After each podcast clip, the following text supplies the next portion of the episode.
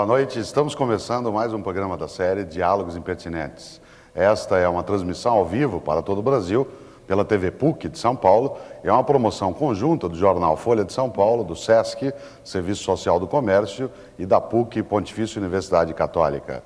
Esta série, que já está no seu quarto ano, ela é transmitida hoje do Teatro da Universidade Católica, no bairro de Perdizes, na capital paulista. E na noite de hoje nós vamos conversar em torno do tema A Moral. Os nossos dialogadores são Carlos Josafá, que é frade dominicano, é doutor em teologia, lecionou na França, é professor emérito da Universidade de Friburgo, na Suíça, na qual ele ensinou por quase 30 anos.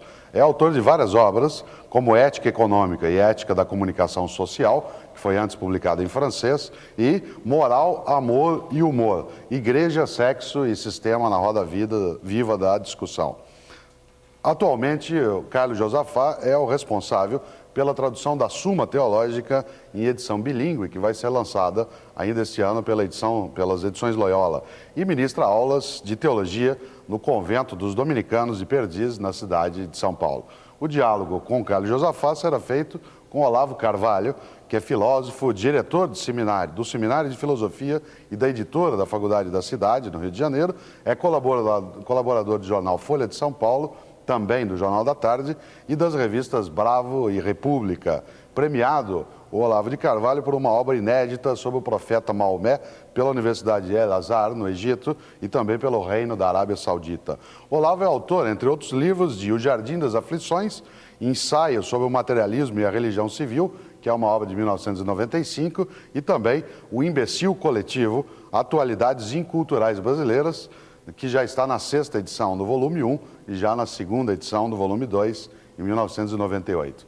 Essa conversa sobre é, a moral ela terá a intermediação de Sérgio Dávila, que é jornalista, editor da Ilustrada da Folha de São Paulo, e minha, Mário Sérgio Cortella, que sou professor do Departamento de Teologia e Ciências da Religião da PUC São Paulo.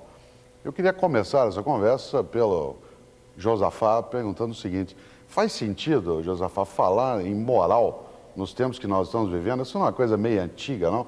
Não é pouco pós-moderno falar nisso? Olha, é interessante que há uma certa velhice que pesa sua moral e muita gente hoje prefere falar ética, o que, na verdade, é simplesmente tomar uma raiz grega não é no lugar de uma raiz latina, porque moral e ética é a mesmíssima coisa. Mas há uma certa conotação justamente nesse termo ética, eu acho que o senhor está de acordo, talvez, não é, professor? Há uma conotação no sentido que a ética diz mais a reflexão sobre a experiência moral. A moral sendo então a prática e a ética muito mais o saber, a reflexão elaborada, crítica sobre a moral. De tal modo que nos anos 50, 60, eu falava mais de moral e chegando aí para os anos 70, 80, 90, veja que eu 50 anos, hein, gente? Hein? É, aí eu já estou falando mais de ética. E quando falava de teologia moral ou moral teológica, hoje, com a maioria de meus colegas, nós falamos de ética e ética cristã.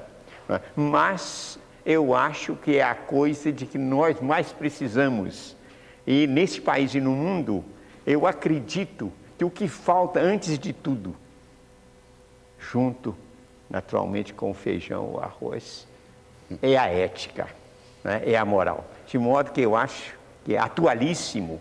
Né? E se alguém não acha que é atual, eu acho que nesse caso aí ele está precisando mesmo de uma atualização. Olavo, não é anacrônico falar em moral? Não é uma coisa que já perdeu a valia, já é uma conversa meio romântica, mais para o século XIX do que para o final do século XX? Bom, é o que dizem, mas dizem muita coisa também. É, uma coisa que chama a atenção da gente é o seguinte, é que por um lado, hoje em dia você vê predominar as concepções de tipo relativista. Quer dizer, que todas as morais se equivalem, que todas elas são uh, puras convenções ou criações culturais. Mas, por outro lado, uh, você vê nas mesmas pessoas que advogam teorias, concepções relativistas, você vê às vezes uma indignação moral muito profunda. E eu acho que nunca se duvidou tanto da moral na esfera intelectual e nunca as pessoas se apegaram tanto a ela do ponto de vista emocional. Quer dizer que pensam como relativistas, mas na hora H julgam como é, absolutistas. Este simples fato mostra já uma, uma, divisão da mente humana. Quer dizer, o intelecto vai para um lado, mas os sentimentos, as atitudes reais vão o outro. Ora, o que as pessoas dizem nunca importa, importa o que elas realmente fazem. Isso quer dizer que, mesmo dizendo que a moral é mera convenção, é como se fosse uma, uma bolha de sabão sem sentido algum, na hora H se apegam a ela e julgam de acordo com ela. Isso quer dizer que as nossas ideias não estão atendendo às necessidades reais das pessoas para fundamentar a sua, a sua conduta. Isso quer dizer que o problema da moral é tão atual hoje quanto em qualquer outra época. Josafá, não impera muito o relativismo hoje, como lembrou o Olavo, ou seja, a moral do vale tudo. Certo. Ou cada um tem razão, cada cabeça uma sentença. Olha, aquela apresentação que você escreveu, não é, dizendo moral, amoral, imoral, etc., universal, relativo. Quando a gente olha né, para a realidade, para a experiência dos homens e das mulheres hoje, a gente tem mesmo essa impressão. E eu diria o seguinte: a moral é humana, muito humana, humana demais. Né? E então a gente pode dizer que é como qualquer coisa assim de, de cotidiano que cola muito nos seres humanos e finalmente contrai todo esse jeito de reagir do homem com as coisas cotidianas. Né? eu diria um pouco assim como no casamento, embora não tenha experiência de casamento, que sou celibatário, que a pessoa, o marido se acostuma com a mulher, a mulher se acostuma com o marido e no fim, sabe, já não dá aquela atenção, não tem aquela consideração. Isso se dá com a moral que, como dizia o professor Olavo, todos apelam para a moral, sobretudo quando sentem que pisam nos calos dele, nos seus direitos, nos seus interesses, e imediatamente diz, mas isso é uma indignidade. Aí surge logo a linguagem moral. Então, há um relativismo no sentido de que é, não só há muita diversidade na prática moral, não apenas há uma diversidade nas normas seguidas, mas hoje, o que me parece característico do nosso tempo é que se interroga sobre os valores, sobre os fundamentos mesmos. O que me parece, eu não sei se o senhor está de acordo aí com essa interpretação, o que me parece uma espécie de desafio para nós, que nos interessamos mesmo pela moral. Eu posso dizer, por exemplo, para mim, a moral foi um pouco e é ainda o ganha-pão, não é? uma vez que passei toda a minha vida trabalhando a ética, eh, trabalhando a moral.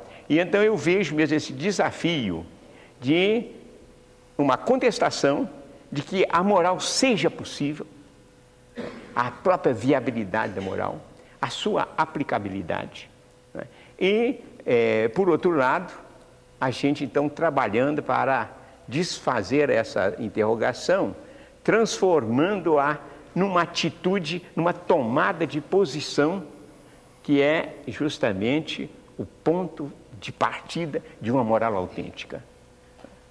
Uma pergunta para o professor Olavo. O senhor acha que nos anos 90 a, o politicamente correto e a moral se confundem? Bom, não, não tem nem dúvida. Quer dizer, o politicamente correto é um, um código moral. Na verdade, o conteúdo dele, a meu ver, é imoral. Tá Mas para ser imoral é necessário que tenha uma estrutura de tipo moral. Quer dizer, é um código que separa o certo do errado, o aceitável do não aceitável, de acordo com o critério dos grupos interessados. Apenas a diferença é que o politicamente correto tem um fundamento diretamente político. Quer dizer, ele expressa o interesse e a vontade política de, de determinados grupos.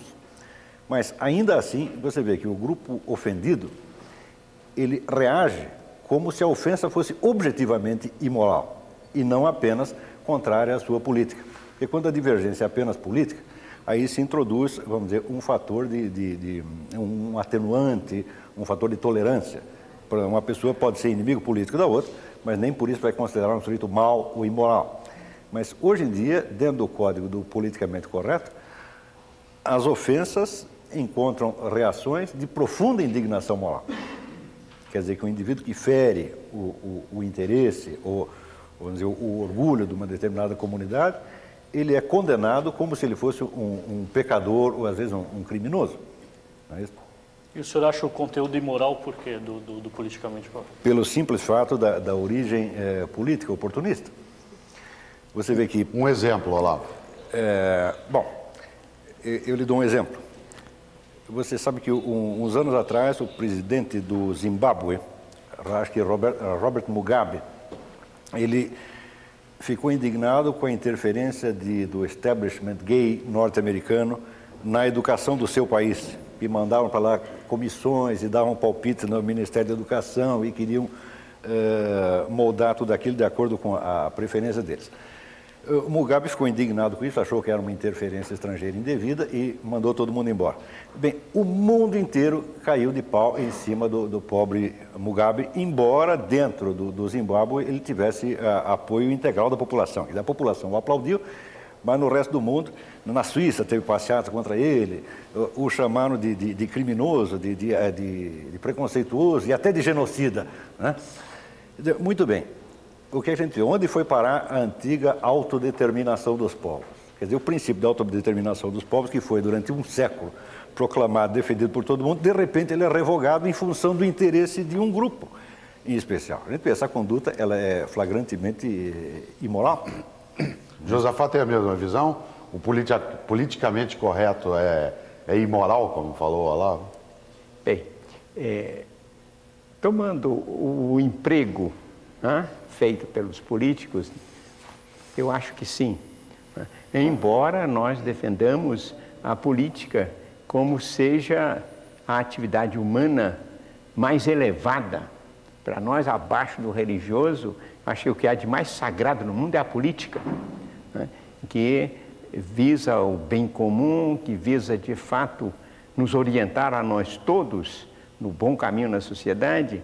E então eu acredito e estou certo que o professor está de acordo comigo, porque ele frequenta muito Aristóteles, é? e Aristóteles já colocava a política como sendo o ápice é, da justiça. É? Por isso é que há de nossa parte uma espécie de protesto, quando, por exemplo, no tempo de eleição, elementos que eram céticos em, em moral, é? que se batiam absolutamente na linha de um total relativismo moral e apenas uma política é, de desenvolvimento, de crescimento, de concentração de riqueza, de uma hora para outra, mas se tornam absolutamente como São Vicente de Paulo, é, presidente dos pobres, é isso aqui, quer dizer, aquela santidade que é o ápice da moral. Sabe? Então aí sim eu estou plenamente de acordo não é, com o professor dizer é mais do que imoral, é sumamente imoral. Olavo, política e moral, ou política e ética, tal como Maquiavel buscou apartar né, na sua lógica, ela faz sentido? É possível ser político e ético? Bem, é, é, possível as duas coisas. É possível você juntá-las, é possível separá-las. Quer dizer, Aristóteles, quando falava em política, a política dele significava, na verdade, o estudo da estrutura social como um todo. Seria o que hoje, mais ou menos o que hoje nós chamaríamos as ciências sociais, tá certo? E mais modernamente se emprega a política num sentido mais, mais limitado, quer dizer, naquele sentido do, do Carl Schmitt. Quer dizer, a política é aquele confronto onde tudo está resumido nos termos amigo e inimigo. Quer dizer, você está no meu partido ou está no partido contrário. Porque se um determinado conflito tiver um conteúdo ético ou moral específico e possa ser resolvido mediante argumentação moral, ele já não é um conflito puramente político. Quer dizer, é, Carl, Carl, Schmitt foi o, um dos doutrinários do, do, Estado nazista, mas na realidade a, a ideia dele hoje é, é, é mundialmente aceita. Quer dizer, estão todos schmittianos ainda que não, não o confessem. E eu acho que eu sou o último que não é.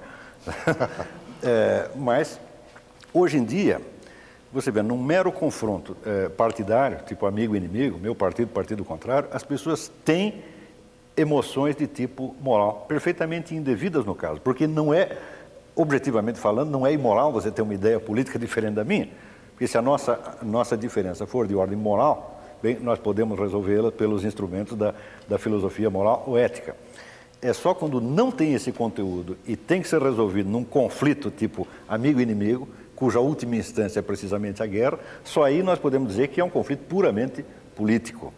Né? Quer dizer, hoje uh, existe uma, uma, certa confusão entre, entre os dois domínios, no sentido de que as emoções morais, sobretudo de tipo de, de condenação moral, são usadas como instrumentos, tá certo, de uma luta meramente política. Quer dizer que o fato do outro pertencer a um, um outro partido deixa de ser um simples conflito político e se torna uma questão, do, vamos dizer, da, do, da, da, virtude e do vício. O Frei ficou meio incomodado com essa história, Frei?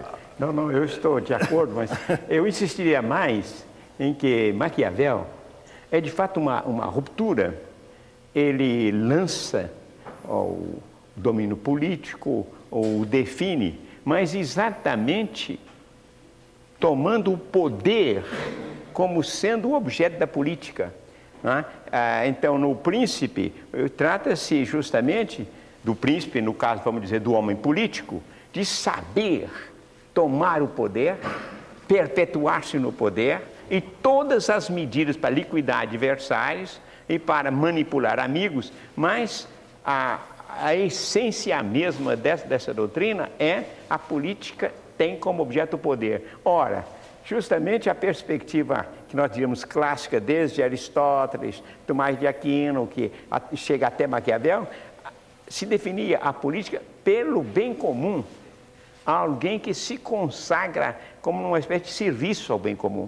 E aí há, essa reviravolta, de modo que a modernidade quando surgem então as nações modernas na Europa, o colonialismo, a colonização. Pois bem, então surge essa novidade terrível e eu acredito que é um câncer é? na, em toda, o, todo o Ocidente que contamina o mundo de as elites de um, de um país quererem então serem detentoras do poder e conceberem a política nesse sentido. Mas pode mudar tudo, mas só não pode largar o poder. Imoral, é imoral? Carlos, querer o, desculpe, o, Olavo, é imoral querer o, o poder? Bom, muito bem, o que, que é o poder? Para entender o que é o poder, nós temos que encará-lo não como um substantivo, mas como um verbo. Quer dizer, poder é ter uma determinada possibilidade de ação. Você querer essa possibilidade em si mesma é totalmente absurdo. Você só pode querê-la em função de algo que você deseja fazer, de um valor que você deseja realizar. Se você disser o amor do poder pelo poder, eu digo, bom, esse é, é, é um vício, é uma coisa absolutamente sem, sem sentido. Né? E é justamente por causa desta, uh, desta autonomia uh, do poder no, no, em todo o ciclo moderno, é que acontece uma coisa espantosa, quer dizer, a nossa, toda a nossa história registrada, o nosso os livros, é, textos das escolas, o ensino universitário, todo mundo diz que o ciclo moderno é marcado pela ampliação dos direitos e pela democracia crescente, pela igualdade crescente. Mas basta você examinar a coisa com um pouco mais de cuidado, você vê que qualquer governante de hoje em dia, ele tem um poder infinitamente maior do que qualquer rei da Renascença, do que qualquer senhor feudal da Idade Média, ou do que qualquer imperador da Antiguidade. Por exemplo, quando a gente vê que um governante é capaz de fazer, como, como Stalin, desloca 60 milhões de pessoas daqui para lá. O senhor está trabalhando aqui, manda os 60 milhões para lá, sem consultá-los. Se desse uma ideia dessa para Attila Uno, ele acharia uma coisa extremamente desumana e, na verdade, impossível. Ele diria, nenhum ser humano pode ter tanto poder assim. Está compreendendo? Então, vamos dizer, os direitos, a parte jurídica, de fato, é, sofreram um progresso.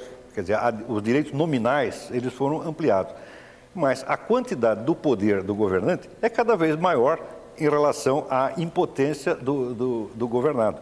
Isso aí é o resultado de, de eh, vários séculos de política eh, maquiavélica, onde o poder é considerado um objetivo em si mesmo.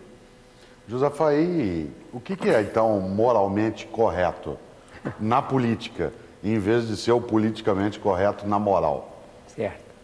Olha, é interessante é que na reflexão ética, logo no começo, é, em Aristóteles, então se parte justamente de dizer há alguma coisa de correto, de bom, o sujeito que, o sapateiro que faz bons sapatos, né? bom profissional, ah, vamos aí, qualquer pessoa que no seu trabalho faz alguma coisa de, de bem feito, a gente vai dizer é um bom profissional.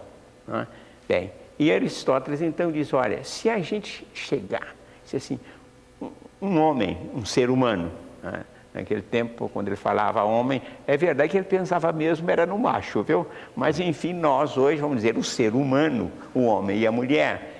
Se a gente diz que eles são bons, né? bons como homens, não em fazer alguma coisa, mas em ter a responsabilidade de orientar a sua vida para o bem do ser humano, de todo ser humano, do, do, ser humano acima de qualquer consideração acidental. Então, nesse caso, esse, essa correção, né, esse correto, corresponde exatamente ao ético. O que naturalmente vai significar que a gente, então, para ser um homem bom, honesto, um homem de bem, se é um sapateiro, me faça um sapato bom, não é? Bem, mas a, a bondade que constitui o seu ser moral preside a todas as outras atividades e é como se o ser humano se fizesse assim como um artista faz uma obra de arte. Né? E então esta é uma definição que eu, de que eu gosto muito e que eu fui encontrar num filósofo moderno, que eu aprecio bastante, não sei aqui se nós estamos de acordo, professor, sabe?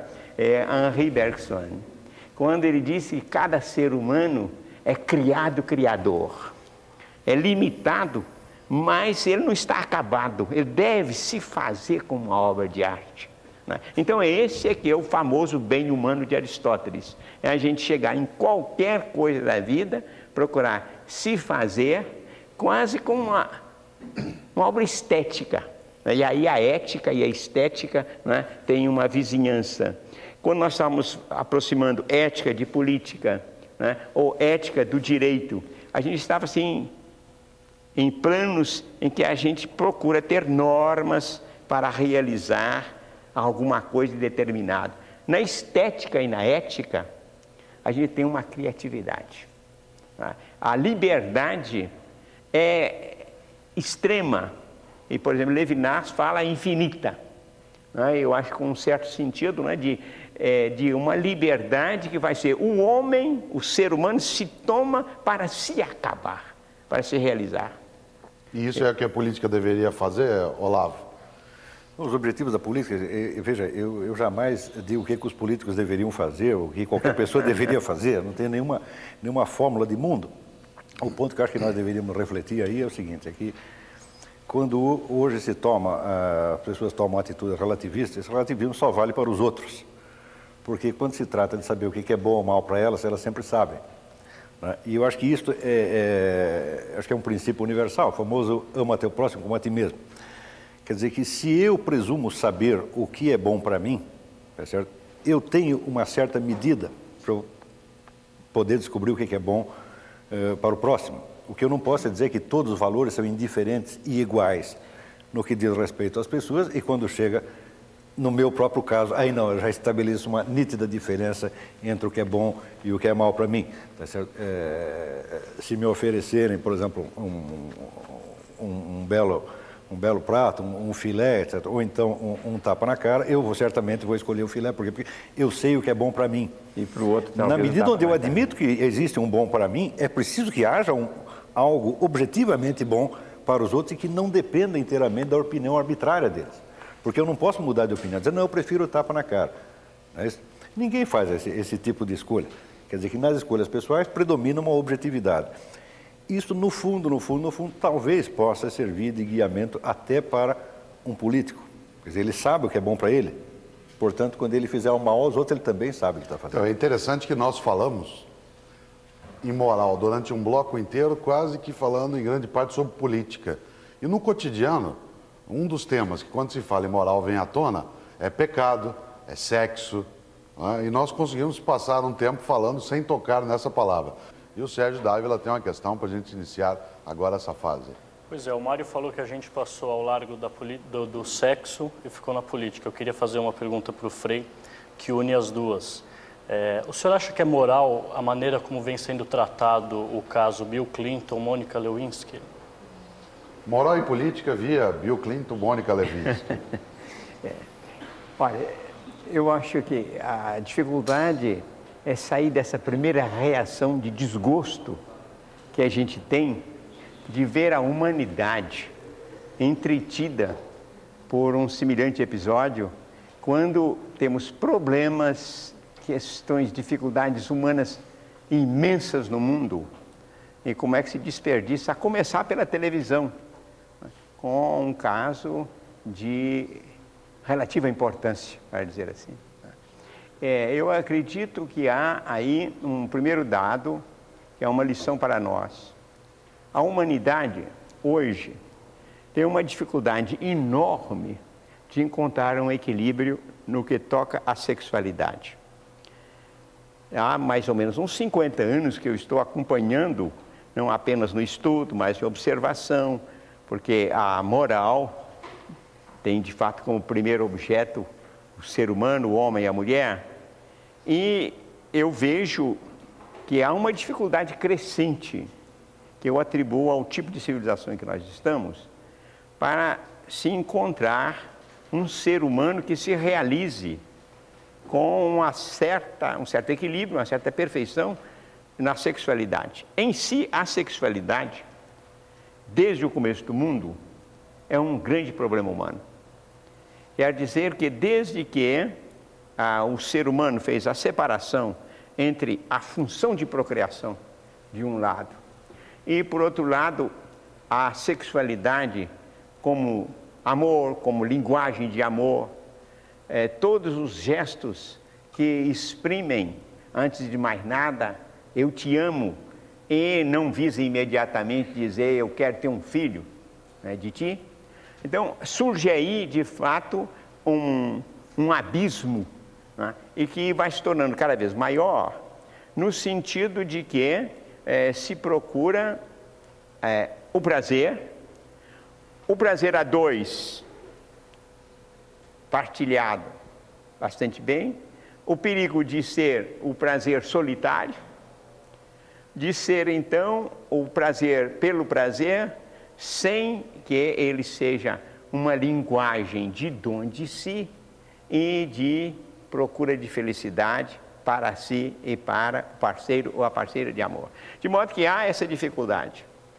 É, quando a gente pega um, um, filósofo como Nietzsche, não é um padre da igreja, é? mas é um homem que tem assim os seus momentos de franqueza e de verdade. Na genealogia, por exemplo, da moral, ele, ele considera que a Europa, ele fala para a Europa, tinha chegado a um equilíbrio, domesticou os instintos, domesticou não é, a, os interesses e está capaz de entrar no plano da moral, diz Frederico Nietzsche. Naturalmente, para entrar nesse plano da moral, ele pensa que é necessário o super-homem, para conduzir o conjunto da humanidade. Mas eu acho que nesse fim então do século XIX, ele dava um certo atestado a esta atitude de certo equilíbrio nas paixões no conjunto dos homens civilizados. Eu acho que ele se enganava no seguinte: ele dizia que havia uma domesticação e havia era muita domesticação mesmo quer dizer que havia muita hipocrisia e havia muita imposição. Não era uma atitude moral, no sentido de alguém que se assume na sua liberdade para se realizar e que assume o outro também como um projeto de bondade, e então há uma relação sexual é, que é um engrandecimento dos nós, dois. Nós vamos voltar nesse pedaço. Só queria que o Olavo, também nesse momento, aproveitando essa passagem, Existe alguma imoralidade na situação Clinton-Levinsky? Bom, existe imoralidade para tudo quanto é lado. A primeira imoralidade, a gente está falando tanto desse assunto. Né? Você vê, Bill, Bill, Clinton é um sujeito que ele, ele se apropriou de 800 fichas de inimigos políticos dele, que estavam no FBI, às quais ele não poderia ter sequer acesso. Ele pegou e conserva com ele na, na Casa Branca.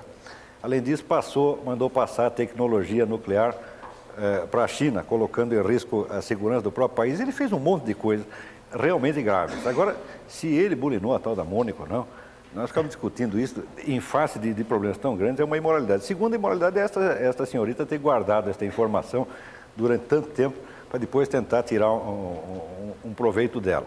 Quer dizer, ele agiu apenas de acordo com o instinto humano. Quer dizer, a garota está lá dando sopa, ele bulinou. É, a carne é fraca. E isso não, não então, é Ele não é agiu nem com moral. premeditação, nem com perversidade. Aqui agiu com perversidade é ela. É ela e todos os, os inimigos e supostos aliados políticos dele. Eu tenho a impressão que não, não consegui, foi é mais ou menos um caso como o Al Capone, não conseguiram pegá-lo por nada de grave, então decidiram pegar por esta, uh, uh, por esta bobagem, tá certo? Agora, sempre que se discute questão de moral sexual, a minha, minha primeira reação é a do uh, Pirandello, mas não é uma coisa séria. Quer dizer, moral deve tratar de assuntos verdadeiramente graves. Ora, a nossa conduta sexual, ela dificilmente tem consequências temíveis para os outros seres humanos não é isso? a não ser que o sujeito seja muito feio, não é isso? E é, aquela que transa com ele vai ficar traumatizado. Essa é a única consequência é, temível que, que, que, pode ter. Vamos dizer que a moral, na medida onde exija, por exemplo, dizer, um casamento monogâmico, ela está se referindo a um certo padrão ideal de perfeição, que nós podemos imaginar até miticamente, né, um casal primordial, tá que permanecesse junto a vida inteira. Ora, um conselho de perfeição não pode ser incorporado ao Código Civil como uma coisa obrigatória, quer dizer, seja perfeito seja santo, porque senão o Estado te, te pune. É justamente por causa desta obsessão com a, a, a moral sexual que toda a literatura ocidental tem como assunto predominante o quê? O adultério. Isso é só na literatura do Ocidente que acontece, só se fala disso. Você lê Balzac, Stendhal, Dostoiévski, bom, é 80% de adultério. Em comparação com isso, eu vou lhe dar um outro, um outro exemplo, se é que temos tempo para prosseguir nesta, nesta questão. No mundo islâmico se conta uma história do califa Osman, que foi um dos, dos primeiros sucessores de, de, Maomé e que, como o próprio Maomé, era um homem sábio. E diz que ele, durante o mês do Ramadã, estava caminhando lá pela cidade e ouviu uma uh, barulheira numa, numa casa, um ruído. E se aproximou e viu que estavam lá homens, mulheres pelados, né, fazendo uma bacanal, né, é, pernas voando para todo quanto é lado, vinho rolando. E, e durante o mês do Ramadã, Tá certo? Você não pode, durante o dia, né, nem comer, nem tomar água, nem ter relações sexuais. E seria, vamos dizer, uma, uma transgressão gravíssima. Então ele foi, arrebentou a porta e deu a famosa ordem, esteja preso. Né? É, e os camaradas responderam, falaram, não, ao contrário, o que você está fazendo é muito pior, porque você violou a nossa privacidade. Diz que Osman baixou a cabeça, pediu desculpa e foi embora. Esse é um homem sábio, tá certo? Então, para mim, não me importa o que Bill Clinton tenha feito com com a secretária, acho que muito pior do que ele transar com a secretária é transar com a mulher dele. Josafá. Josafá, é. É, adultério. É. O Olavo diz. Certo. O Olavo disse que na literatura ocidental, e é um fato, o adultério, nas grandes obras, ele é uma marca, marca forte. É. Adultério é imoral? Certo. Olha, aqui eu vou, primeiramente, manifestar né, um pequeno desacordo com o meu parceiro de diálogo. Eu acho, ao contrário, que a sexualidade é um verdadeiro tema de ética se a gente entende justamente a ética não como de uma maneira policial, de uma maneira o direito penal, é, política, intervenção do outro na minha vida, mas eu acho que a realização plena e harmoniosa da sexualidade é a boa condição para a realização humana em todos os sectores. Se nós temos hoje uma crise da infância, se nós temos hoje uma crise de educação, isso começa porque a gente não tem na base um casal não é, que se ama verdadeiramente. E, de fato, Antes do amor aos filhos, é preciso que haja o amor do casal. Né? Isso é a base, de fato, da vida pessoal, da vida familiar, da vida social. Né? Bem, agora, se nós introduzimos o sexo, primeiro, na linguagem de pecado, por exemplo, eu não gostei aí, sabe? Quando você no começo, ah, não falam em pecado, não falam em sexo. Espera aí. Mas o sexo não tem nada a ver com pecado. O sexo é. Não tem um... mais ou nunca teve? Hein? Não tem mais não, ou nunca Não teve? tem. De, o sexo é um plano de realização humana como todos os outros. Eu não vou chegar e dizer assim, olha, você está à mesa, não é como a gente pode ser guloso, é pecado na mesa. Não é? Você está na cama porque pode haver pecado na cama, a cama é pecado. Não. não é? Em si, nós temos aí um plano de relações humanas o mais sublime. É? Bem, então daí você vê o tipo de ética que nós achamos mais do que urgente hoje na humanidade. Uma reabilitação desse, desses dados fundamentais. Né? E nós temos então essa noção errada de moral ou de ética, de pensar é a coisa proibida, né? é o interdito, é o tabu, e é o plano em que a gente vai vigiar o outro. Né? Então aí é o que há de mais imoral nessa perversão da moral. Porque a moral começa pela minha convicção. Né? Quando eu me aceito como uma, um projeto de bondade a realizar. Né? Então, nesse sentido, eu acho que a humanidade, como projeto de bondade, tem que começar. Eu acho que gostei da sua insinuação, que o Ocidente tem navegado muito né? nessas ondas assim, de ver a sexualidade pelo lado da falta pelo lado da infidelidade, né? pelo lado do adultério. Né? E então eu vou lhes dizer que não é para se julgar assim, materialmente esse adultério, mas essa atitude não é, de considerar de fato o adultério como uma banalidade, uma coisa qualquer. É? E eu acho, naturalmente, não devemos falar muito de Clinton e de Lyndon, mas que Clinton como ser humano, como esposo, como chefe de família, vai brincar com uma menina, é imoralmente uma coisa inaceitável. Né? E como presidente também, de modo que para mim não é uma banalidade. Agora, o que nós não podemos é nos ocupar disso, tanto mais que há tanto no mundo, é? e dar a importância é, política a uma coisa que eu considero como uma grande derrapada, como uma casca de banana que ele caiu mesmo, não é? mas não tem importância nenhuma isso para a política dos Estados Unidos e a política internacional. Olavo, saindo do Clinton então, né? É, o Frei Josafá falava dessa relação que não pode ser feita, que é uma preocupação muito grande com o tema da sexualidade, do adultério, você tinha mencionado isso.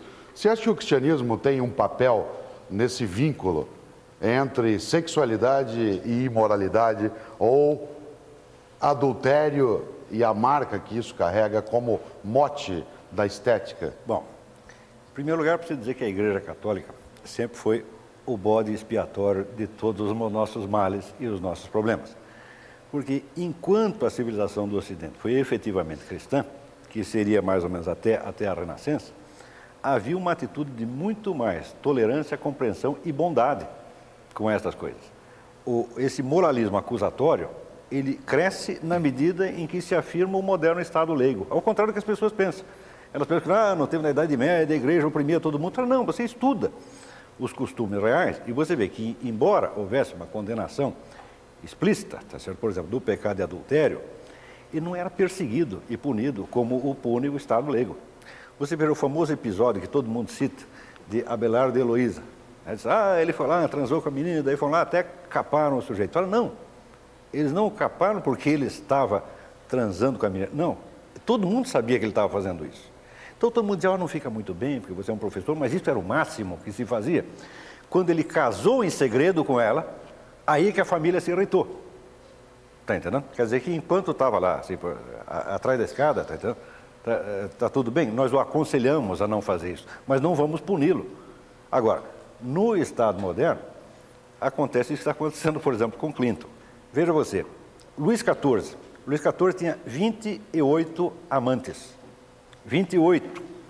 Tá certo? E é, o que, que, a igreja fazia? Por exemplo, o grande orador sacro, Bossuet, tá certo? que foi um dos oradores mais, mais eloquentes, uma das vozes mais, mais belas da, da literatura universal. Bossuet subia no púlpito e descia o cacete, e falava coisas horríveis. Tá certo? O rei aguentava quieto, tá certo? Mas ninguém ia punir o rei por causa disso. Nem o rei, nem o cidadão comum. Porque isso não é matéria de punição, isso é matéria de ensino, de, de admoestação e de exortação a um certo padrão de perfeição. Está compreendendo? Agora, o nosso moralismo atual, que é persecutório, paranoico, tá? em vez de nós nós, a modernidade, assumirmos a culpa desta porcaria que nós estamos fazendo, nós jogamos a culpa na Igreja Católica que não fazia nada disso.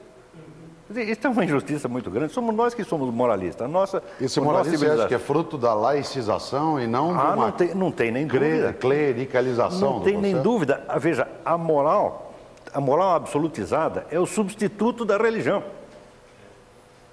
Quem acredita num Deus e tem um Deus para conversar, tá não precisa de ninguém que ele, o fiscalize de fora. Quer dizer, quanto menos religiosidade autêntica, mais moralismo, moralismo civil você vai ter. Esse é um mecanismo de compensação. Quer dizer, a moral ela mesmo se transforma no próprio Deus. Quer dizer, isso aí começa com Kant. Kant, o único absoluto para Kant é o absoluto de tipo moral. Quer dizer, não existe um conhecimento objetivo de Deus, não existe metafísica, não existe nada. Mas tem o quê? Tem o raio do imperativo categórico de, de, de, de natureza moral. Isso é maluquice. Quer dizer, imperativo coisíssima nenhuma. Você é livre para fazer o que você quiser. Está compreendendo? É livre, inclusive, para investigar a, a, moral, é livre para questionar. Agora, a nossa imagem da civilização cristã é totalmente projetiva. Quer dizer, nós pro, projetamos sobre a antiga Igreja Católica todos os males que nós estamos fazendo. Hum? Mais religião, que... hum? mais religião, mais moral, menos Mais religião, menos moral. O senhor acha que a, a, o caso tomou essa, essa dimensão por ser os, os, Estados Unidos um país protestante e no Brasil não teria tanta, tanta repercussão assim por ser um país católico? Não tem a menor dúvida. Em nenhum país católico isso seria, eh, essa coisa cresceria desta maneira. Não é isso? Quer dizer, os católicos são mais antigos e quem é mais antigo tem mais paciência com os outros, né? é, essa, essa lógica é uma lógica forte né, quando nós pensamos no impacto que tem essa relação que o Olavo colocava, que eu queria até no outro bloco nosso estar analisando isso com o Frei Josafá, né, porque de maneira geral se fala mesmo, mais religião, mais moralismo.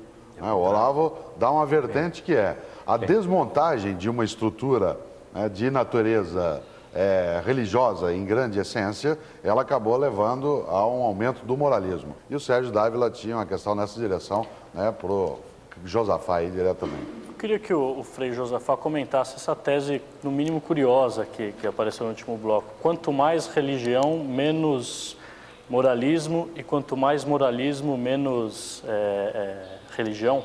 É isso? Certo.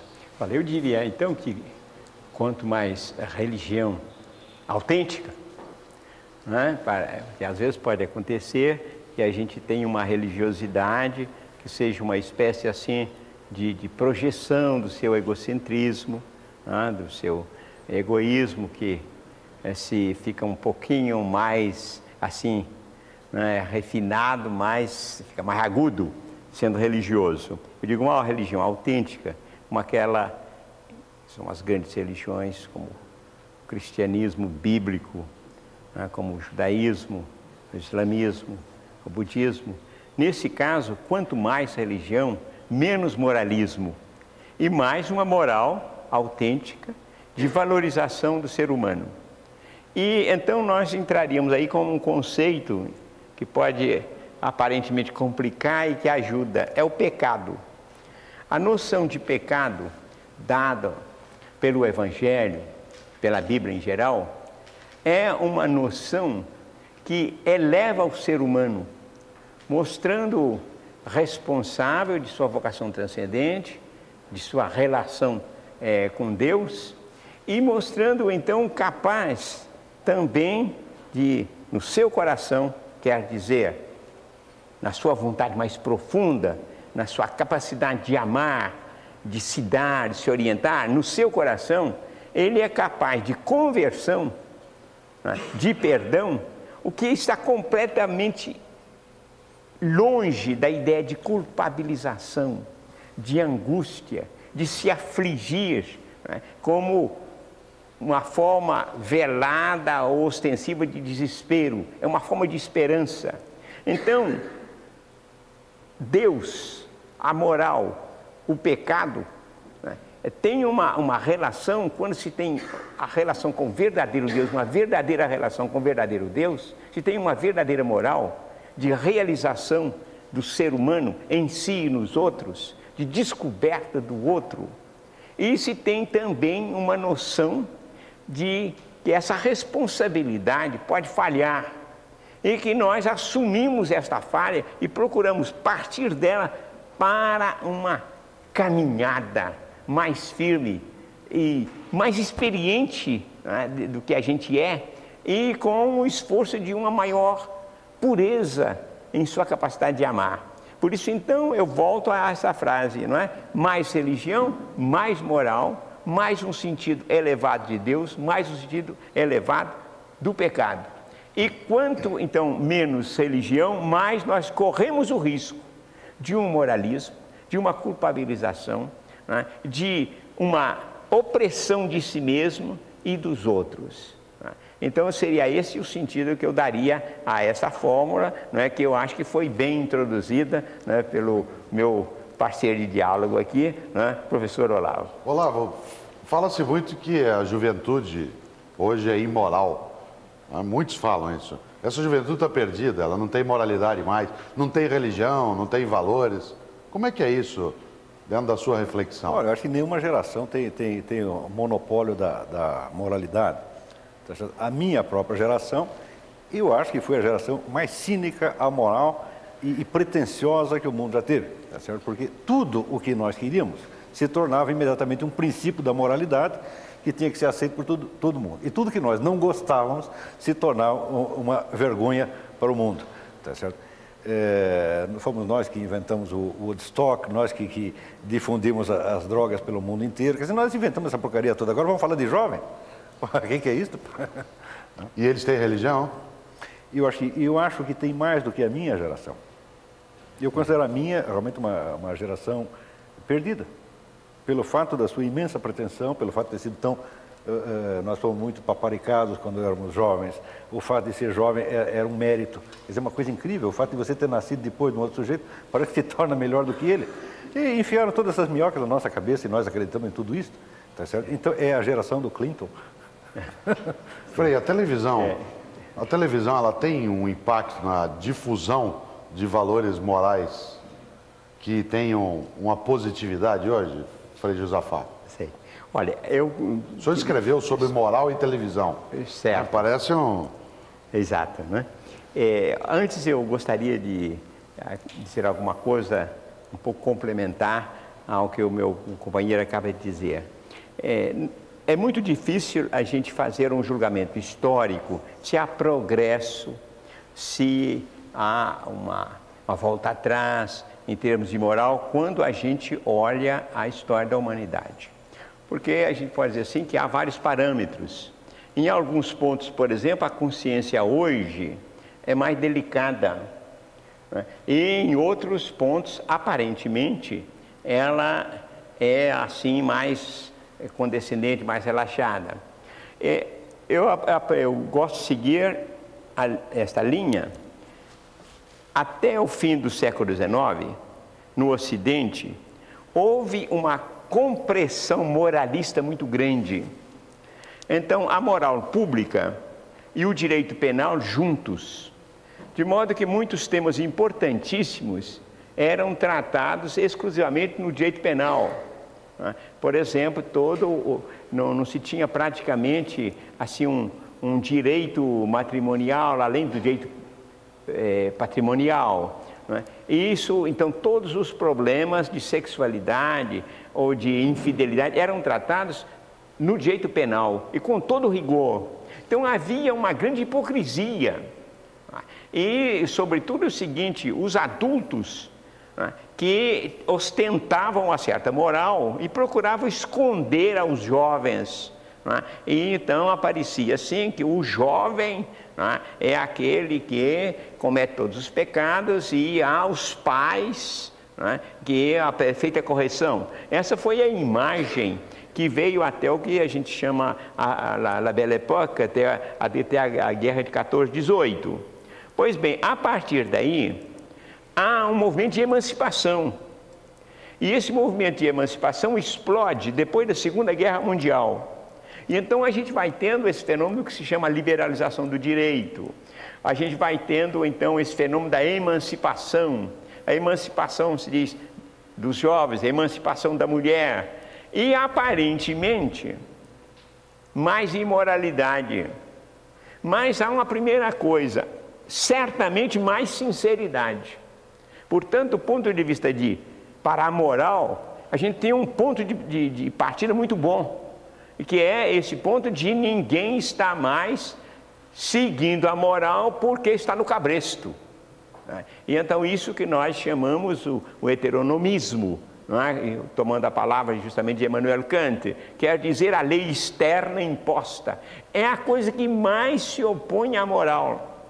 É? Tanto que a gente vê que no Evangelho a grande condenação de Jesus Cristo esse é o farisaísmo. É? Ai, vós fariseus hipócritas. É? Ah, essa hipocrisia, isto é, esse, pegar a lei é? e fazer da lei a referência da vida humana né? e fazer do legalismo, então, a, essa espécie assim de, de cadeia que se lança sobre os outros, é a, a destruição da moral. Né? Então, nesse sentido, eu, eu não, digo assim que nós hoje somos mais ou menos, é bastante delicado, mas há alguns pontos em que a liberdade aparece como um bom ponto de partida. E eu costumo... que eu queria pegar a questão inicial que fiz a da mídia uhum. e passá-la né, para o Olavo e depois voltar para ver qual que é a sua posição em relação à função na, da mídia, Olavo, nisso que certo. o Frei Josafá falou. Né, dessa criação de maior liberdade ou, digamos, maior sinceridade, como eu, eu não, eu não tenho acredito. um complemento a fazer, desculpa interromper. É, muito se fala da ingenuidade do povo. É, não sabe, o povo não sabe votar, não sabe escolher. É, Nesse sentido, um programa de apelo extremamente popular como o do Ratinho é um programa imoral ou amoral? Eu não posso responder porque eu não assisto o programa do Ratinho, não tenho a menor ideia do que se passa lá.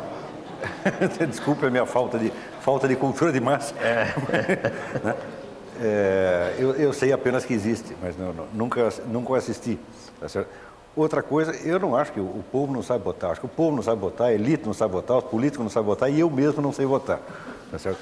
Eu acho, na verdade, que votar é quase impossível. É só você ver a lista de candidatos e ver o tempo que você tem para se informar sobre cada um.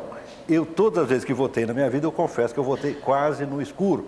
Por exemplo, eu votei muitas vezes no Dr. Ulisses Guimarães, quando ele era vivo, porque parecia uma bela figura naquele momento, né? Era um cara que estava lutando para a ditadura. Depois eu fui estudar a biografia dele, era um negócio horroroso. Bom, agora é tarde, agora já votei. Não, não cometi o pecado de votar no Collor naquele ano, assim, tomei o engolfe e votei no Lula. Mas também não sei se votei direito, não. Essa coisa de dizer que o outro não sabe votar, bom, é, é, quem não tem, não tem pecado, atira a primeira pedra. Mas, e a mídia? É, bom, a mídia voltando, nessa voltando ao, ao negócio da mídia. Quer dizer, a mídia representa, sobretudo, a pressão de uma opinião coletiva uniforme que vai moldando as opiniões dos indivíduos. É claro que eu, nesse sentido, eu não acredito de maneira alguma nem em liberdade crescente, nem em autonomia da opinião, muito menos entre os jovens, porque eu me até escrevi um artigo sobre isso. Diz o seguinte: quando um jovem se rebela contra seu pai e sua mãe, ele está se rebelando contra dois com o apoio de dois mil, que são os seus colegas de escola. Quer dizer, ele se integra numa massa, uma massa barulhenta, autoritária, mandona, a qual ele faz tudo, todo o sacrifício para ele ser aceito naquele meio e depois ele se rebela contra aqueles dois pobres coitados de ficarem em casa e acha que ele é um grande, um grande é, herói da rebeldia. Não, ele na verdade ele é um conformista, ele está aderindo à opinião da massa. Ele precisaria ser corajoso para, no meio desses dois mil, ele dizer: olha, quem tem razão é meu pai e minha mãe. Se ele fizer isso, ele será linchado. Mas, é. então, então, o que há é uma participação maior na opinião das pessoas da mesma idade. Ora, mas isto é justamente o que, como nós falamos, uma massa uniforme é uma massa homogênea, não só na sua, nas suas opiniões, mas também nos seus sentimentos e às vezes na, na sua idade também. É para esta massa que a mídia fala e é a opinião dela que nós moldamos. Ora, a autonomia não consiste nem em ser conformista, nem em ser rebelde. Autonomia consiste em você ser conformista ou rebelde conforme as coisas, a seu ver, estejam certas ou estejam erradas. Né? Se, por exemplo, se coincide com uma autoridade, eu acho que realmente que ela tem razão, eu a obedeço. E se eu acho que ela está errada, eu me rebelo. Quer dizer, a rebeldia não é um valor em si, assim como conformismo e obediência não é um valor em si. Há, há muita confusão nesse sentido. E quando as pessoas imaginam que elas estão ficando mais é, é, autônomas, elas simplesmente estão ficando mais rebeldes contra a autoridade mais fraca e obedecendo à mais forte. Está compreendendo? Frei, é.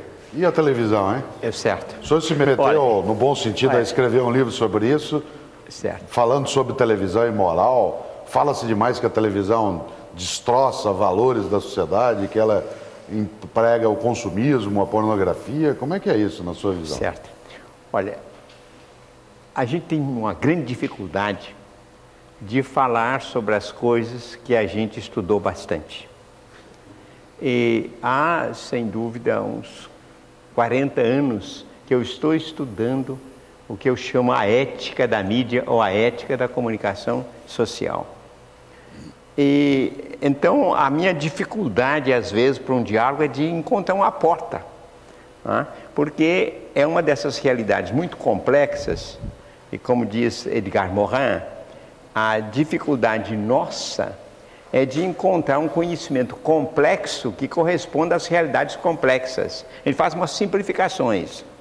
E eu considero que a mídia, a televisão sendo é, a, a ponta mais quente é, da mídia, é, eu considero a mídia como sendo um sistema, é, no sentido positivo do termo, um sistema de produção né, de imagens e mensagens, como essa é a mercadoria produzida, é, vendida ao telespectador, aos usuários que nós somos, aos consumidores que nós somos. E sendo uma mercadoria psicológica, ela transforma. Quer dizer que a economia moderna, ela cria o consumidor. Né? Quer dizer que essa nós vamos aí e comprando aquilo que vai sendo uh, produzido e vai então amoldando o consumidor para desejar isso e há um vai e vem, de modo que uh, o consumidor é causa e o consumidor é efeito. O produtor, o comerciante é causa e ele é efeito. Há uma circularidade no sistema. Então, se nós transportamos isso para a mídia, para, digamos, para a televisão, a televisão não pode viver sem nós, sem os consumidores. E, por outro lado, ela nos dá tudo aquilo que é necessário para criar esse consumidor. Segundo a lei da facilidade, para criar então grandes números, cada vez maiores, de gente que aprecia exatamente esse tipo de televisão. Ah, se costuma dizer, não é, há aqui no Brasil umas 12 famílias que detêm a mídia, etc. Eu não me, não me interesso tanto na descrição de quem detém e quem não detém, é o modo. É? é esse modo sistêmico que faz que, com que, se eu vou à minha cidade, a primeira cidade do Brasil, em ordem alfabética, Abaeté. Eu vejo as meninas, a, a modazinha, etc. Elas são personalizadas, elas aquilo é a pessoa delas. Agora, se a gente vai a Madrid, a Paris, a Berlim, a Genebra, é a mesma coisa. O tipo de menina, do jeito de vestir, o que põe na cabeça, o que põe na cinturinha, o que põe no pezinho, a correntinha, é igualzinho. Né? Que, é, que elas são todas personalissimamente iguais. Né? São, cada uma são, porque a moda é personalizada, você faz a sua moda. Mas a gente chegando e vê, é uma, uma uniformidade no mundo né? para vender esses diferentes artigos. Então, nós estamos aí diante de uma situação que eu acho que não é uma situação perdida. Porque uma vez que a gente tomar consciência e começar a cobrar, aí imediatamente a televisão reage.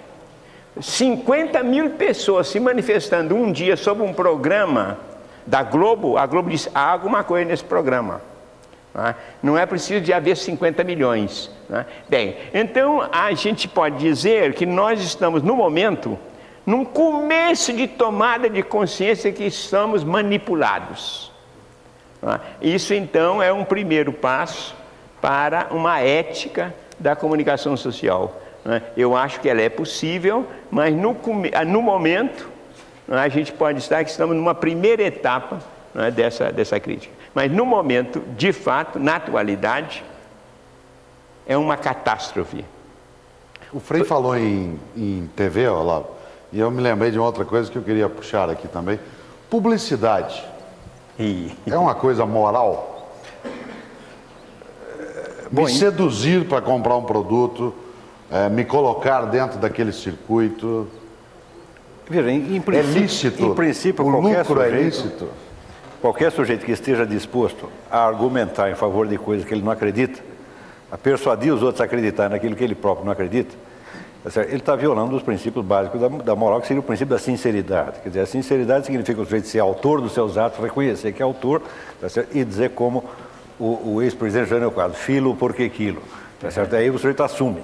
Tá certo? Mas é, eu acho que a estrutura mesma da profissão, não só publicitária, mas jornalística, ela tem um algo de errado ali no meio. Não sei bem o que, mas que tem. Tem um fundo de, de, de falsidade que não depende da, da, das intenções dos indivíduos, mas o próprio modus operandi da coisa é meio, meio errado.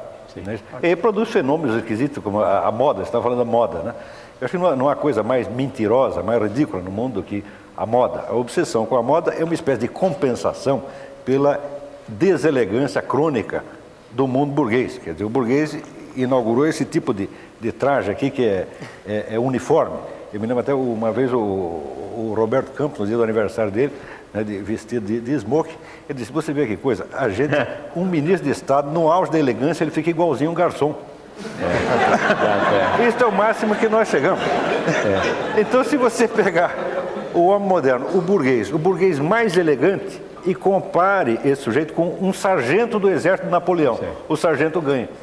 Quer dizer, a, a, elegância verdadeira não existe mais no, no, no, mundo burguês. E essa nossa obsessão é uma espécie de compensação. Quer dizer, nós queremos ficar parecendo bonitos, mas nós não seremos bonitos jamais. Olha, professor, eu, eu gostaria sabe, de entrar assim por uma outra porta e distinguir claramente o valor da informação econômica tá? e a falha da publicidade. Nós precisaríamos hoje, de fato, de ter muita informação econômica. Você vai comprar um carro, é? de uma maneira inteligente, que esse carro seja apresentado com todas as suas vantagens. E o que, que você quer procura? Você quer um carro familiar, você quer um carro pequenininho para poder é? É, colocar em qualquer lugar facilmente, você quer um carro rápido, você quer um carro de, com pequeno consumo, etc. As qualidades apresentadas inteligentemente né, com vivacidade, etc. Muito bem, informação econômica. Agora, você pega um carro qualquer, não sei que marca for, né, e vai, chega, esse carro é maravilhoso, etc. Põe uma mulher ali fazendo uma coisa. Quer dizer, a publicidade, ela quer seduzir na base do que vem a ser a filosofia, não a filosofia, a psicologia do reflexo condicionado. Fazer salivar o cachorrinho é? e depois então muda-se o objeto é? e para ver se a gente consegue que ele bate a campainha ele começa a salivar é? porque quando gente dava o bifezinho para ele batia a campainha então esse processo de condicionamento de reflexos é? uma das bases e a outra base da publicidade é uma má exploração da psicanálise da libido e então nós temos um gênero é? Eu tenho falado isso a publicitários do mundo inteiro, que me dizem, aliás, nós não sabemos se dá certo ou não dá certo. O certo é que, com o sistema que aí está, quem não fizer publicidade está perdido. É? E publicidade desse jeito. É? Bem, então a, a publicidade me parece exatamente, é, em termos de, de informação, um pecadão enorme. Ah, é exatamente ao contrário da, da informação, que não dá à pessoa os dados para fazer um bom negócio. Né? E então, nesse caso, eu acho que uma das nossas, enquanto consumidores, uma das nossas atitudes Seria dizer assim: estão fazendo publicidade disso, eu não compro. É, me, me, explique o que, que é isso mesmo, me dê uma boa informação econômica? Sim. Vocês vão dizer: bom, isso é um ideal. Olha, na Suíça, a Associação das Consumidoras, desculpa dar um exemplo aqui, não é? Eu fui gringo muito tempo na, na Europa, não é? Bato no peito, mas enfim. É, as consumidoras suíças, elas chegam e exigem informação estrita para comprar. Né? É um ferro elétrico. Quais são as qualidades desse ferro elétrico, a resistência, o preço, a durabilidade, etc. Né? Bom, isso sim. Agora não adianta botar aí uma, uma figura de mulher passando roupa, não. Nós queremos qual é a informação. Então é possível fazer isso. E o que, que acontece? É que o comércio suíço segue. E temos que levar em conta a seriedade das consumidoras e dar informação econômica em vez né, de prodigalizar a publicidade. Durante todo o nosso programa, nos blocos anteriores, pessoas nos enviaram é, perguntas por fax e telefone. Eu queria começar por uma pergunta que a Débora Gomes, de São Paulo, ela faz para o Frei Carlos Josafá, que é assim, como pode os pais passar exemplos morais para os filhos num mundo que é tão imoral? Bem, eu começaria por dizer é, justamente que é muito necessário é, que ser pai hoje comporta uma certa atitude de resistência e que deve transmitir aos seus filhos também, eu diria mesmo uma espiritualidade de resistência, né? uma atitude crítica de saber indicar os valores que nós temos hoje, as, a possibilidade, por exemplo, de criatividade que nós podemos encontrar nos novos meios de telemática, e por outro lado, o perigo né? dessa passividade, da gente se deixar a moldar né, pela, pela mídia. Sérgio.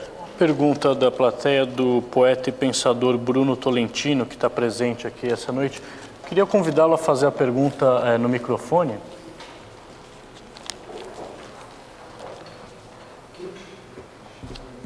Então, para você me dar essa colher de chá, eu vou mudar a pergunta, porque já vi que ele já respondeu. O, o Flávio Sapato, o senhor sabe que o Johnson disse uh, da, da, da, encíclica de Papa Montini, uh, não, Pio não, Paulo VI, disse, olha, ele não, a respeito da, da contracepção e de todas essas questões sexuais da igreja, ele disse, olha, ele não joga o jogo, por que ele está fazendo as regras? O senhor acha que a igreja católica podia começar a, a explicar que São Tomás, por exemplo, não se preocupava tanto com essa questão de sexualidade e de moral, eu não acho que seja uma coisa muito séria. Como católico fala, o chefe de família, ou mesmo chefe de Estado, tem que brincar com a mocinha. Primeiro que a Mônica me parece uma mocinha. Segundo que brincar é brincar, né? Que importância tem? Ótimo. Muito bem. Olha, essa questão que o senhor coloca, eu a respondi em um livro, né? Olha que permita aqui fazer essa publicidade, em que eu abordo o problema da posição da igreja em termos de moral, particularmente de moral sexual, com toda a lealdade, com toda a objetividade, e analisando os documentos, ah, tais quais eles são. Né? Bem, com relação à encíclica Humane, é, Vitae, há uma coisa interessante. A primeira parte dessa encíclica tem uma linda exposição sobre o amor humano, um dos melhores textos escritos sobre o amor nesse século. Agora, no, a partir do número 13, eu não sei se o 13 dá sorte, não dá, etc. O Papa toma posição a respeito da contracepção e, a meu ver, ele tomou a definição de natureza humana de uma maneira muito parcial, olhando o aspecto biológico, fisiológico e pedindo então uma conformidade a essas leis como sendo a expressão da conformidade à moral e à lei de Deus. Nesse ponto, desde aquele tempo até hoje, eu, como teólogo católico, tenho apresentado essa crítica tenho ensinado que há uma posição compreensiva, global, integral da natureza humana, que permite perfeitamente integrar uma contracepção artificial dentro de uma atitude responsável e de comum acordo do casal. E então eu escrevi um livro em 1977, né, é, em uma coleção de ética cristã, e que eu mesmo era o fundador, que hoje tem mais de 100 volumes, infelizmente em francês e alemão, né, na, época que eu era gringo. Né? E então, nesse livro, portanto, na Europa, no centro da Europa, na Suíça, eu apresentava, simplesmente sem nervosismo, né, calmamente, e não tive qualquer contestação. O que mostra que essa posição, isto é, que o amor, a responsabilidade deve inspirar aos cônjuges ao verdadeiro método de limitação de natalidade, de escolha dos filhos, e que esta é a posição né, que convém ao ser humano e que convém ao cristão. Tem uma pergunta para o Olavo de Carvalho, mas antes, só para dar informação, a Débora Moraes né, também perguntou coisas que o senhor acabou de dizer, como se o amor transcende a moral. A Irani Ferreira tinha ligado perguntando se a televisão dita as regras de moralidade para a sociedade, tema que nós tocamos. A Roseli perguntara ao Olavo de Carvalho se a televisão hoje é imoral ou amoral. Né? Nós tocamos um pouco nisso, mas vamos voltar porque é uma outra questão nessa direção. E a Mauri, né, ela pergunta da relação entre sexo e imoralidade que nós tocamos num trecho do programa. E a Inês Cardoso, Olavo, pergunta para você o seguinte: dado que o Frei Carlos falou de um livro dele, diz, o que tem a ver o imbecil coletivo, né, que faz parte do título de uma das suas obras, com a moral brasileira? Bom, eu vou começar pela última pergunta, que é, é, é a mais fácil. É, eu não costumo dar palpite na conduta alheia, exceto, exceto naquilo que me diz respeito pessoalmente. Quer dizer, como eu estou neste negócio de vida intelectual, filosofia, literatura, etc., esse é o meu ramo e aí eu opino. Então, nesse setor, eu acho que eu posso cobrar de meus colegas de ofício, quer dizer, do, do, do meu grêmio profissional, uma conduta moral. Quer dizer, eu nunca dei, dei palpite sobre moral de, de modo geral, mas me atenho à cobrança com relação à ética da vida intelectual. Então, o que, que é um imbecil coletivo? O imbecil coletivo é uma vasta cobrança, tá certo? Há pessoas que, na esfera intelectual, estão agindo da maneira a mais imoral possível. Isso é, uma vez o, o, Bruno Tolentino me pediu uma definição de honestidade intelectual. Disse: olha, essa é a coisa mais simples do mundo. É você não dizer que sabe aquilo que você não sabe e não dizer que não sabe aquilo que você sabe perfeitamente bem. Quer dizer, estas são as duas regras máximas que estão sendo desobedecidas constantemente. Quer dizer, o sujeito que faz que não sabe né, é, aquilo que ele está perfeitamente informado e, por outro lado, dá palpite em, em coisas que não, não são da sua conta e que ele ignora completamente. Né? Eu acho que se houvesse um pouco mais de, de, de, de, ética na esfera intelectual, tudo mais seria melhor. Mas hoje em dia a moda é cobrar moral apenas dos políticos, como se fossem eles que geram os, os padrões, os valores, os símbolos. Não, não, são os políticos, são os intelectuais, são os artistas, são o pessoal do show business. Esse é que vem em primeiro lugar. E é esse que nós temos que, é desse que nós temos que cobrar antes de tudo. Como dizia o, o velho Iting, castigue a sua cidade em primeiro lugar, depois a vizinha. Certo. Professor, mas eu acho, sabe que eh, algumas coisas que o senhor disse, a moral se torna excessivamente individualista. O senhor disse, eu não me preocupo com os outros. Há uma dimensão social na ética, há uma ética social. E o ser humano é, é essencialmente relacional. Nós somos responsáveis e somos também corresponsáveis. Agora, eu me pergunto se a sua atitude não poderia ser entendida uhum. como uma espécie de é, encolhimento num caramujo, não é? e então nós falharíamos aquilo que é mais importante, que é o outro. É? E nós nos interessarmos que o outro seja bom, não de ditar normas para ele, mas de colaborar para que ele encontre o seu projeto ético. O senhor não acha que estaríamos em desacordo total? Não, acho que o senhor tem razão. É, essa atitude que eu estou assumindo, ela não, não pretende ser um molde para ninguém. É apenas uma resposta a uma determinada situação concreta, onde todo mundo dá palpite a respeito da moralidade de quem quer que seja. E eu acho que esta intervenção excessiva na, na moral pública, ela em si mesma é imoral, porque revela a pretensão que o sujeito tem de julgar coisas que ele não entende e das quais ele não procura sequer se informar. Quer dizer, no, o primeiro dever de justiça é você se informar sobre o que realmente está passando. Ora, às vezes as coisas são complexas e, e é preciso muitos anos para que você chegue a uma conclusão. Por isso mesmo que uns anos atrás eu já fiz um, um, voto de pobreza em matéria de opinião.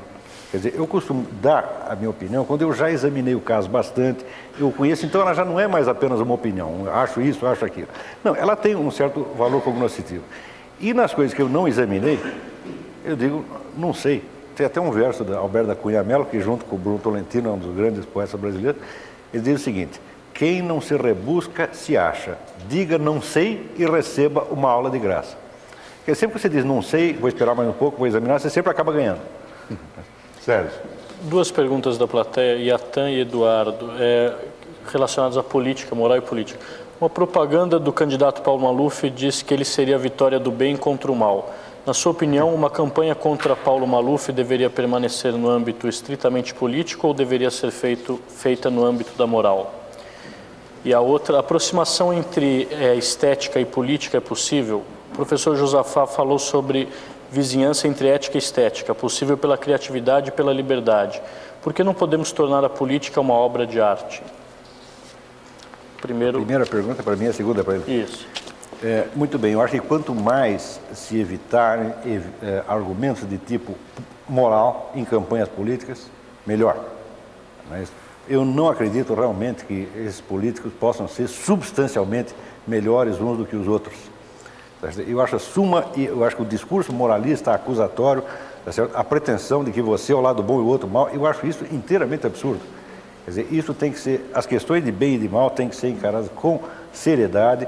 Não é na propaganda política que nós vamos resolver isso, e sobretudo nós temos que lembrar o velho uh, conselho de Leonardo da Vinci: dove se grida non è vera cenza.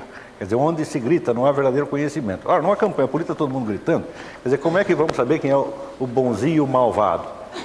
É e eu acho que esses termos deveriam ser, ser, evitados. Eu acho que tanto é uma pretensão abusiva do, do Paulo Maluf, ele colocar ele sendo bem e o outro mal, quanto uh, você tentar refutar e dizer, não, ele que é o malvado, nós somos bons. Isso é conversa de criança. Eu sou, sou bonzinho, você é o malvado. Né? Aqui nós sabemos que ninguém presta, né? Todos nós. Né? Eu até já, já, já, já, propus uma, uma alteração no, no Evangelho, ali onde diz amai-vos uns aos outros, eu trocaria por tolerai-vos uns aos outros. Na próxima edição do Evangelho vai ser, porque isso às vezes é o máximo que nós conseguimos. Quer dizer, o reconhecimento, veja, esse é o ensinamento, eu estou brincando evidentemente, mas o ensino, o ensino, a doutrina da própria igreja fala do pecado original. Se você entende o pecado original, você entende que aqui ninguém presta. Tá certo? Então, vamos falar com mais moderação, exceto nos pontos onde tivermos certeza razoável o suficiente, o que é um caso muito raro. Josafá. Sim. Bem, sobre esse ponto, uma palavrinha apenas. Nós temos relativamente pouco tempo na história em que a gente está trabalhando com democracia, uma coisa recente. Né?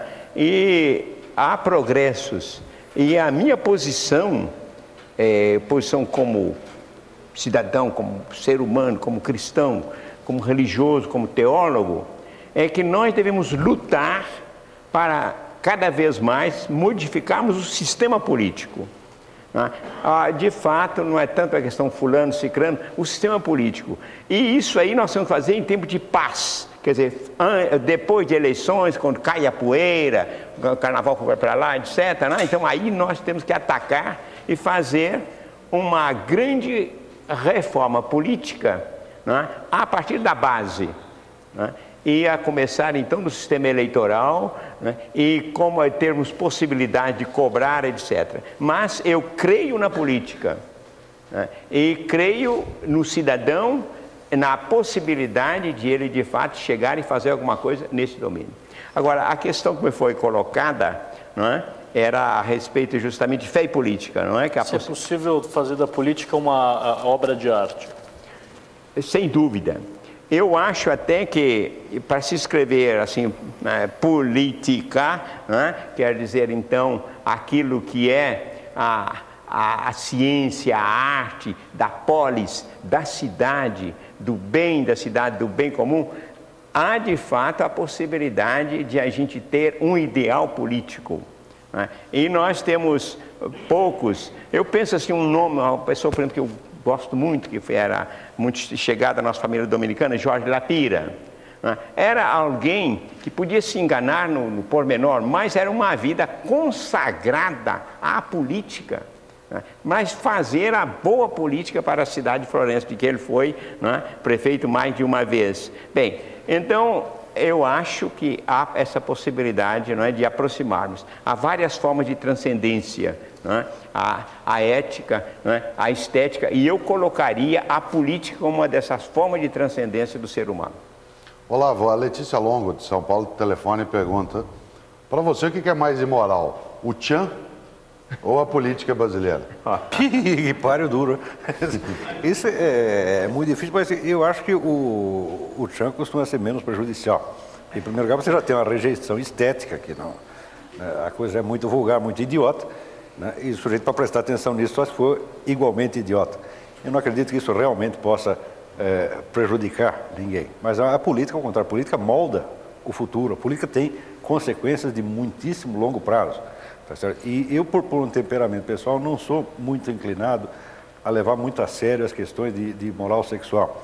Eu acho que essas são questões é, menores no âmbito público, embora no âmbito íntimo sejam fundamentais, tá certo, para a perfeição da alma. Mas no âmbito público não se deveria dar tanto peso a elas, né? Certo. Dá tempo per... de fazer uma pergunta? Mais uma para o professor Olavo, é uma pergunta anônima da plateia. O senhor concorda com Faulkner, que disse que o poema Ode a um vaso grego de Keats vale a vida de 30 mil velhotas? Vale o quê? A vida de 30 Não vale mil velhotas. a vida de um gato. tá certo? Importante. Em primeiro lugar, de, de, cara, o gato é criação de Deus e o poema é criação do seu fulano de tal.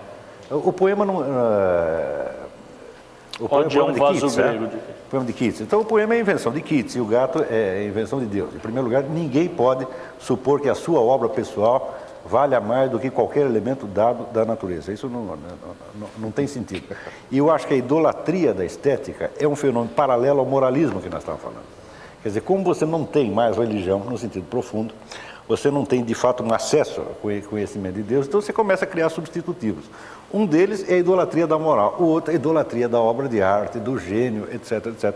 E é tudo isso uma, uma das mais temíveis babaquices modernas. Tá e tem uma pergunta, duas perguntas, Frei Josafá.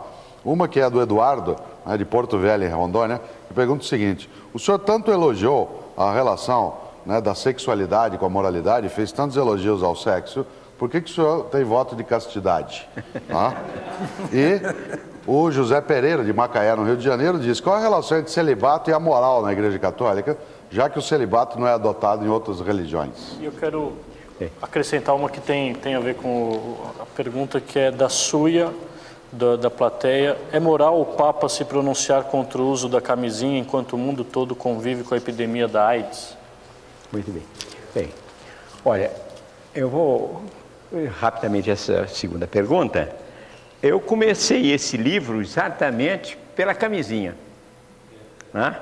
Quer dizer, um, e até pedindo desculpa de, ah, em um livro de reflexão sobre a ética, de começar assim, né, por um, um problema desse tipo. Exatamente porque ele me parece bastante sintomático e não há uma posição oficial da igreja. Algumas vozes da igreja confundiram ó, o preservativo né, é, para a AIDS, o preservativo que evita a contaminação, com um preservativo de contracepção, de procriação, né, de fecundação. As duas coisas são completamente distintas. Né? E então, mesmo que a pessoa não aceite um processo de contracepção artificial, pode perfeitamente aceitar a camisinha, porque a intenção, aquilo que se visa na camisinha, não é limitação de filho. Né? E, inclusive, pode-se usar não é, até mesmo entre homossexuais, se deve. É? De modo que são duas coisas distintas. E eu lamento que algumas, alguns apressados na Igreja Católica tenham feito essa confusão. Né? E então eu explico no livro bastante essa, essa minha posição, que eu acho que é a posição da maioria né, dos, vamos dizer, dos bons teólogos na Igreja Católica. Agora, quanto à primeira pergunta, de fato, é, se a gente pensa é, que o celibato né, é uma posição tomada porque é, o homem que o faz não aprecia a mulher, não estima a mulher, ou vice-versa, que é uma atitude é, negativa, então ele não tem sentido algum.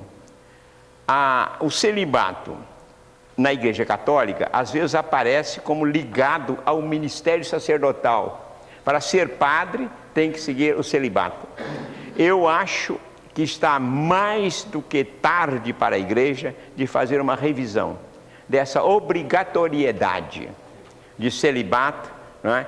junto com o sacerdote. Uma coisa é ser sacerdote e outra coisa é se consagrar no celibato. Se há vantagem ou não, é uma questão a estudar na comunidade, se, é uma, se há uma, uma vantagem, mas jamais uma obrigatoriedade. E a castidade? Bem, agora a castidade quer dizer o celibato escolhido por, por alguém que tem uma vocação de, uma, de se dar totalmente.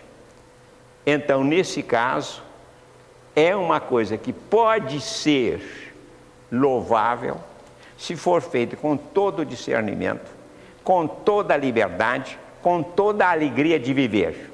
Quer dizer que eu, em qualquer ponto da minha vida, em que eu achasse que o celibato estava me atrapalhando a realizar a minha vida humana e cristã, eu largaria o celibato.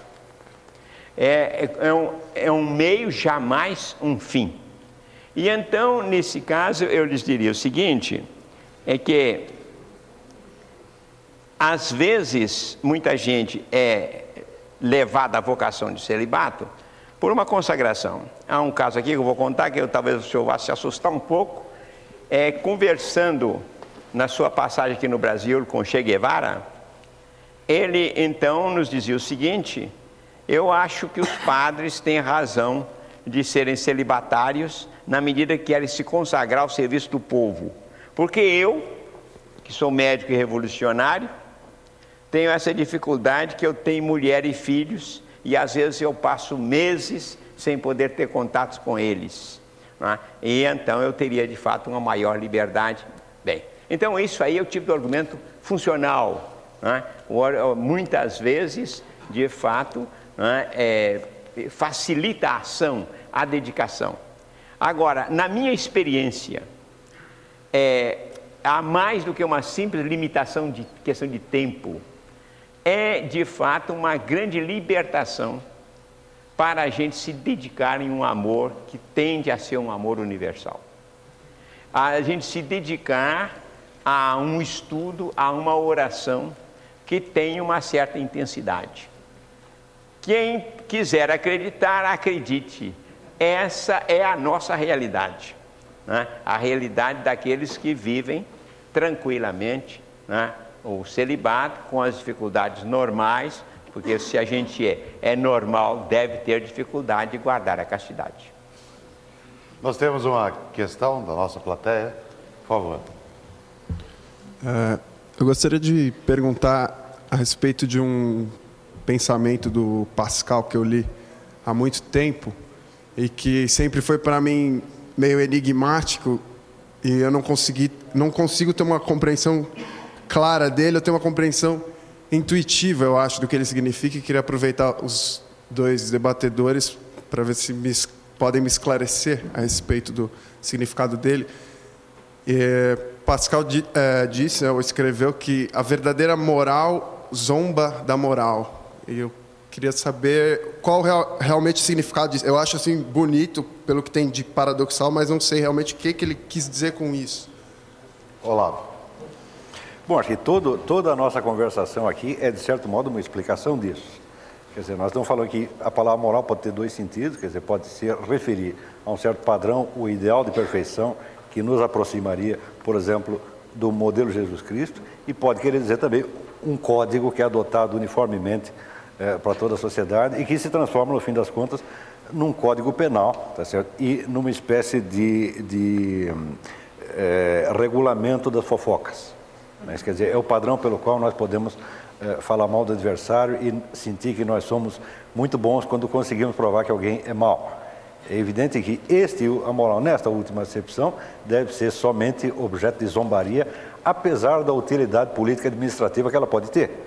E nós não podemos esquecer o seguinte: quando se diz que, por exemplo, Kissinger dizia que a política é a arte do possível, quer dizer, o possível significa apenas a mediocridade de uma determinada situação que pode mudar amanhã e admitir outras possibilidades. Mas a religião e a moral, no sentido primordial da coisa, não visa nunca apenas o possível, mas visa algo que está sempre acima.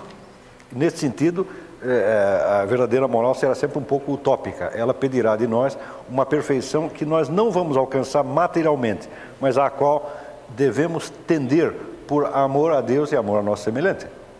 Nessa, nessa linha tem uma pergunta da, da, da plateia do Edson. Há possibilidade de fundamentar uma moral sem Deus? Onde buscar sistemas referenciais? Eu não acredito nisso de jeito nenhum.